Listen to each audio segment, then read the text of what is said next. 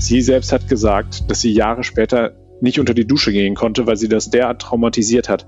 Und von Traumata reden die alle. Verschickt, versteckt, misshandelt. Kinder, die als zu dünn oder schwächlich galten, wurden in früheren Jahrzehnten auf Kuren geschickt und erlebten dort teils Grausames. Jetzt kämpfen die Kinder von damals für eine Aufarbeitung. Mein Name ist Helene Pawlitzki. Herzlich willkommen im Podcast. Der Rheinische Post Aufwacher. Das Update am Nachmittag. Meine Mutter war als Kind sehr, sehr dünn und wurde deshalb auf Kur ans Meer geschickt. Sie erzählt davon eigentlich immer sehr, sehr positiv. Deshalb hatte ich persönlich gar nicht auf dem Schirm, dass es offenbar auch ganz andere Erfahrungen mit diesen Kinderkuren gab. Knapp 15.000 Kurplätze gab es auch in NRW und natürlich wurden Tausende von Kindern von Nordrhein-Westfalen aus ins ganze Bundesgebiet verschickt. Und sie erlebten dort teils Misshandlungen, die man sich heute gar nicht mehr vorstellen kann. Landespolitik-Chefkorrespondent Max Plück hat sich mit dem Thema befasst. Max, was war der Anlass?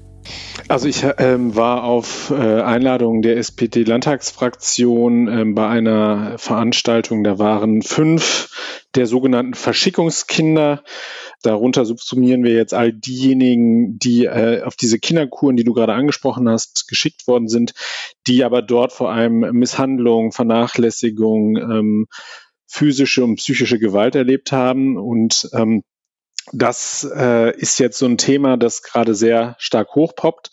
Ähm, das liegt daran, dass es sich eine Initiative gegründet hat, eine Opferinitiative, die äh, heißt Initiative Verschickungskinder und die macht gerade auf dieses Problem aufmerksam, was tatsächlich viele Leute einfach nicht auf dem Schirm hatten. Hm. Von welchem Zeitrahmen reden wir hier denn? Diese sogenannten Kinderkuren begannen in den 50er Jahren. Also wir kennen die Kinderverschickung schon länger. Also beispielsweise zur Nazi-Zeit gab es ja die sogenannte Kinderlandverschickung. Das hatte aber einen anderen Hintergrund. Da ging es darum, dass man beispielsweise Stadtkinder äh, aufs Land geschickt haben, damit sie äh, vor den Bomben in den Städten sicher waren. Das hat damit jetzt nichts zu tun. Diese Kinderverschickung, äh, das ist ähm, genau vor dem Hintergrund passiert, den du gerade geschildert hast, äh, wenn es, wenn es medizinische Gründe gab, um ein Kind äh, aufzupäppeln beispielsweise oder wenn es Bettnässer war oder diverse andere Dinge gab, die man dort meinte, per Kur behandeln zu können. Dann wurden diese Kinder dorthin geschickt. Das beginnt in den 50er Jahren und zieht sich, so sagt es die Initiative, bis in die 90er Jahre hinein. Ähm, es gibt diese Positivbeispiele, so wie deine Mutter, die das äh, offensichtlich gut erlebt hat, gibt es einige. Es gibt aber eine wahnsinnig große Menge äh, von Kindern und heutigen Erwachsenen, die das als ganz grauenhaft empfunden haben. Und diese fünf, die ich dort getroffen habe, die haben mir ihre, ihre Eindrücke geschildert. Und ich muss sagen, ich bin ja eigentlich hart im Nehmen bei vielen Dingen, hm. aber das hat mich schon auch emotional angefasst, was da erzählt worden ist. Was haben die denn erzählt? Also es gab zum Beispiel den Detlef Lichtrauter, das ist einer, der sich dort sehr stark einbringt. Ähm, der hat erzählt, dass er im Jahr 1973 als Zwölfjähriger in einer Einrichtung in Bonn-Oberkassel war. Und dort hat dieser Leiter der Einrichtung, äh, Dr. Otto Müller, der hat da meines Erachtens wirklich seinem Sadismus gefrönt. Also die sind dort sehr, sehr schlecht behandelt worden. Ähm, das, ich nenne jetzt nur mal so ein paar plakative Beispiele. Beispielsweise die, die Kinder, die, die unterernährt waren, die sind dort zum Essen gezwungen worden. Das heißt, in der ersten Woche haben sie zwei Butterbrote gekriegt, in der zweiten Woche drei, in der dritten vier. Und es wurde darauf geachtet, dass sie alles aufessen. Äh, wenn Sie sich beispielsweise beim Mittagessen, hat er das erlebt, ähm, erbrochen haben, dann wurden Sie von den Betreuern dazu gezwungen, dass Sie den ganzen Teller mit dem Erbrochenen aufessen. Das kann man sich aus heutiger Sicht fast gar nicht mehr vorstellen. Die Bettnässer, das war auch noch so eine Geschichte. Wenn, wenn äh, dort jemand war, der ähm, morgens äh, ein nasses Laken hatte, dann musste der sich vor der versammelten Mannschaft hinstellen, dann wurde dem die Hose runtergezogen und dann hat er, ähm, hat er eine Spritze in den Hintern bekommen, also in eine Form aus Demütigung und eben auch einem physischen Übergriff, weil wie sich dann nämlich später herausstellte, war das, was dort vor allem den Bettnässern gespritzt worden ist, war destilliertes Wasser, das heißt, das hatte noch nicht mal irgendeinen einen medizinischen äh, Effekt.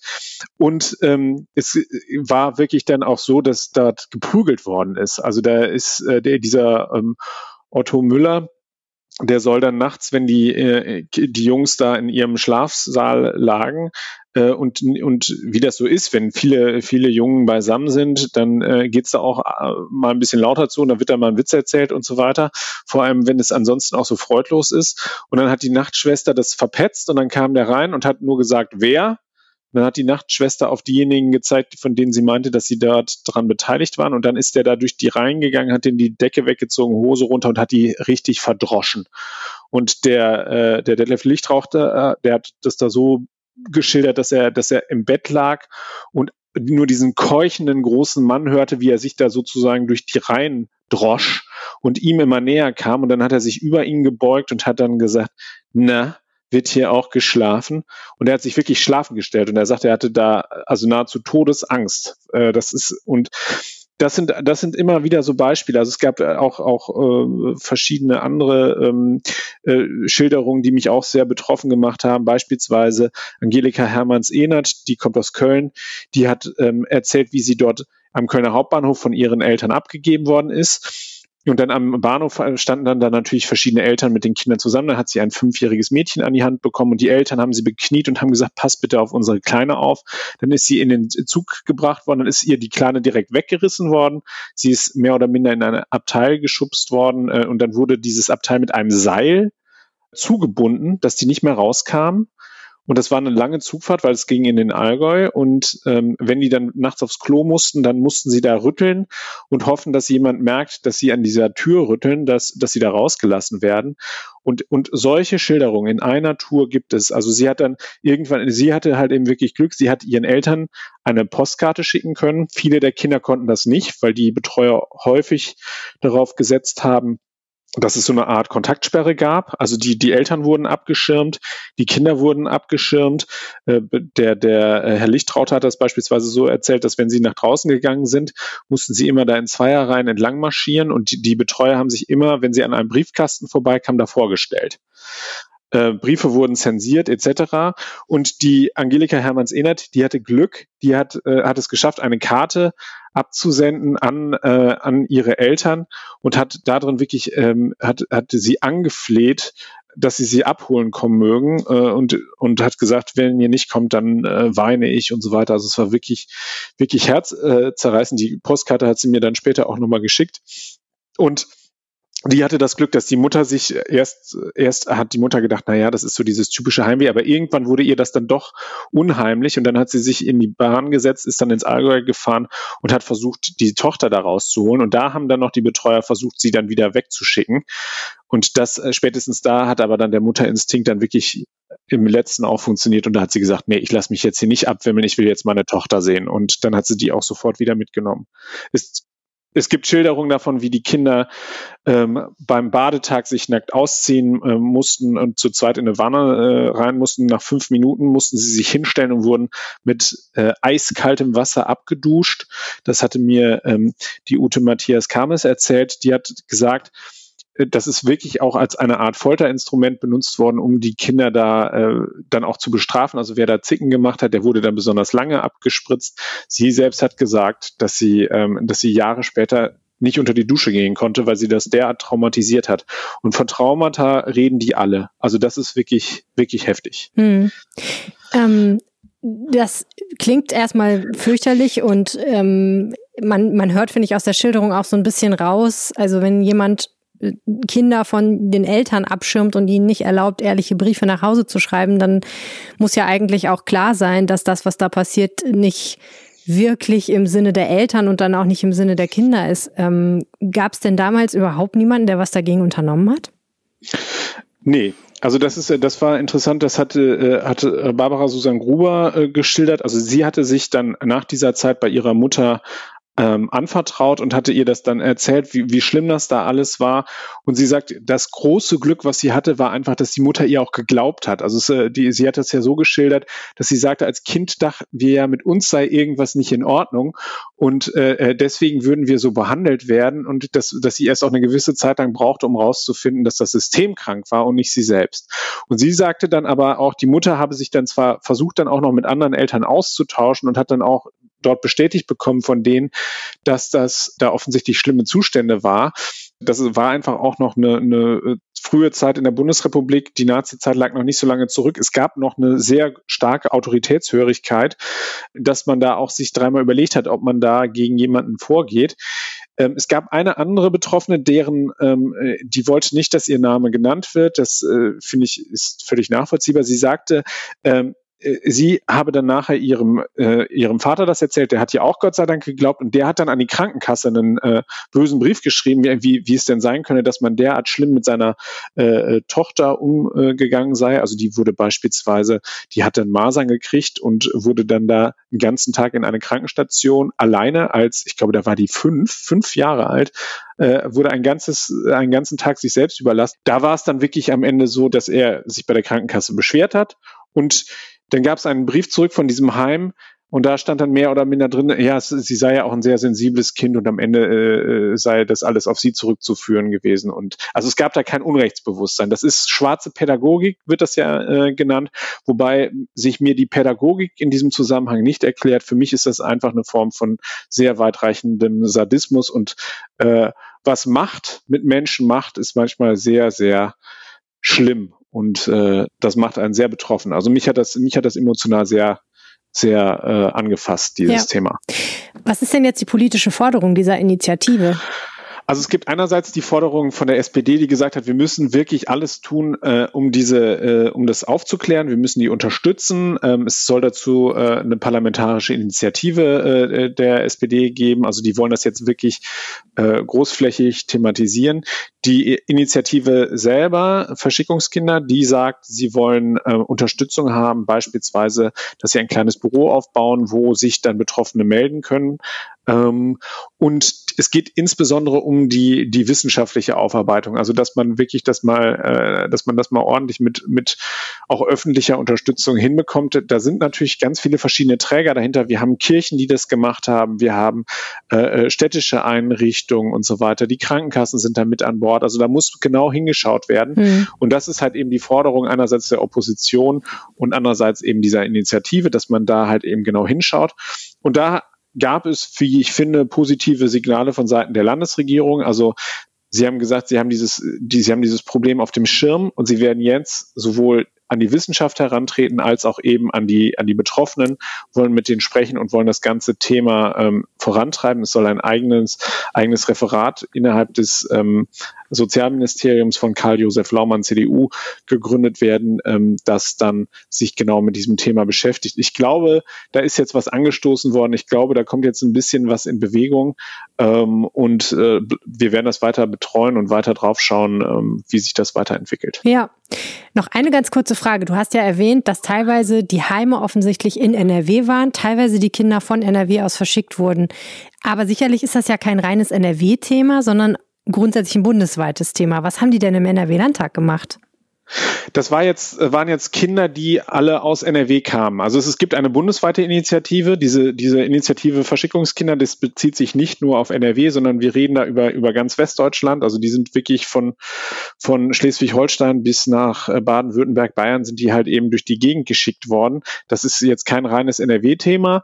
Ähm, aber ähm, es geht halt eben darum, dass, dass jetzt eben die, die Betroffenen aus NRW halt eben auch vom Land Unterstützung haben wollen. Und äh, deswegen haben sie sich eben an den Landtag gewandt und eben Signale in Richtung Landesregierung abgesandt. Okay, vielen Dank, Max. Gerne. Das Gespräch ist übrigens ein Ausschnitt aus der aktuellen Folge unseres Landespolitik-Podcasts Ländersache. Wenn ihr euch für NRW-Politik interessiert, dann abonniert am besten gleich den Ländersache-Podcast in eurer App oder folgt ihm bei Spotify. Ich würde mich sehr freuen.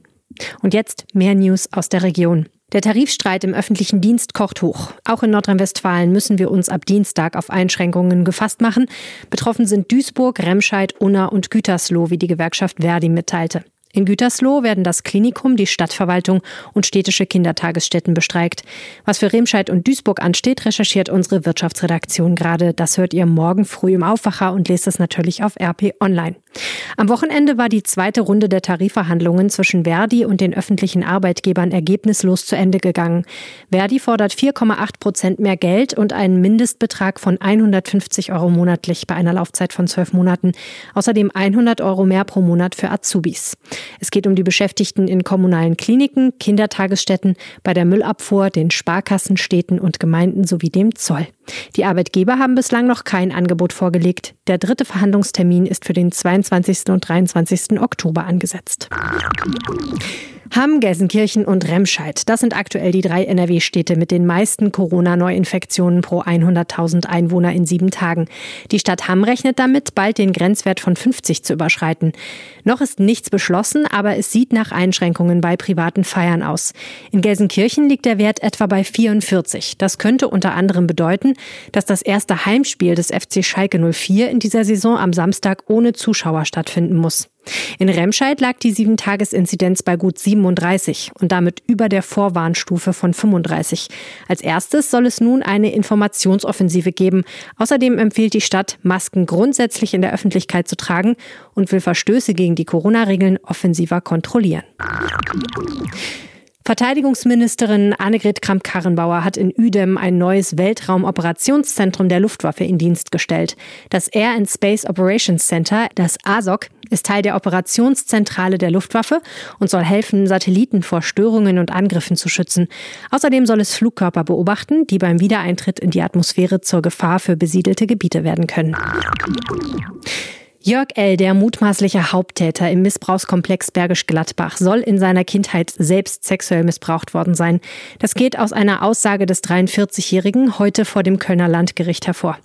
Demzufolge ist L. im Alter von acht bis zehn Jahren mehrfach von einem Jugendlichen aus der Nachbarschaft missbraucht worden.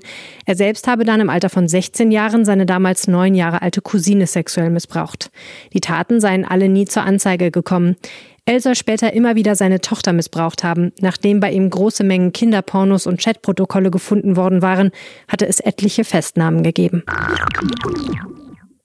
Die Deutsche Bahn hat am Montag begonnen, die Eisenbahnbrücke über der A40 in Mülheim abzureißen. Sie war am Donnerstag durch einen brennenden Tanklaster beschädigt worden. Die Bahnstrecke zwischen Duisburg und Essen bleibt bis auf weiteres gesperrt. Experten gehen davon aus, dass die A40 noch mindestens 14 Tage lang gesperrt sein wird. Am Wochenende schockte der Fall einer brutalen Misshandlung Krefeld. Eine 35 Jahre alte Frau wurde zusammengeschlagen in einem Kofferraum entdeckt.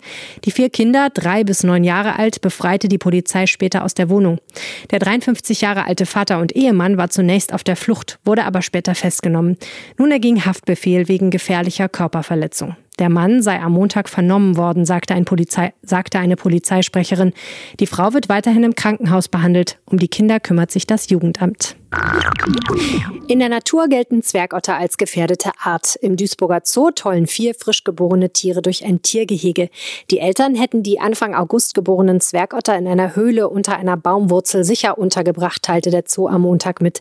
Die flauschigen Jungotter seien schon viel unterwegs, nicht immer zur Freude der Eltern, die sie immer wieder ins Nest zurückbrächten. In ihrem ursprünglichen Verbreitungsgebiet setzen Lebensraumverlust sowie der illegale Tierhandel in Asien den Zwergottern zunehmend zu. Daher gilt die die Art als gefährdet. In Duisburg kann man sie jetzt beobachten. Das war euer News Update am Montagnachmittag. Vielen herzlichen Dank fürs Zuhören. Wenn ihr uns was sagen möchtet, schreibt mir gerne eine Mail an aufwacher.rp-online.de oder sucht mich auf Twitter. Da findet ihr mich unter Helene Pawlitzki. Mehr Nachrichten gibt's morgen früh in diesem Feed und jederzeit auf RP Online. Bis dahin, ciao. Mehr bei uns im Netz rp-online.de